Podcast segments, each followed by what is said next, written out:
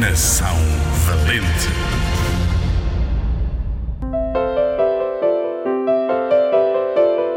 Tudo vale a pena quando a alma não é pequena.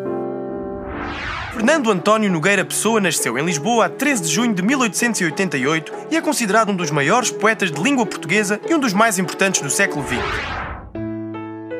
Tenho em mim todos os sonhos do mundo. Teve uma vida discreta durante a qual trabalhou em jornalismo, publicidade e principalmente em literatura, onde escreveu sob vários heterónimos. Eu sou do tamanho daquilo que vejo e não do tamanho da minha altura. Um heterónimo é um autor fictício com personalidade própria. Fernando Pessoa utilizava quatro diferentes conforme o conteúdo daquilo que escrevia. Ricardo Reis, Álvaro de Campos, Alberto Caeiro e Bernardo Soares. Esta diversidade fez dele um dos mais interessantes autores portugueses. Pedras no caminho, guardo todas. Um dia vou construir o meu castelo.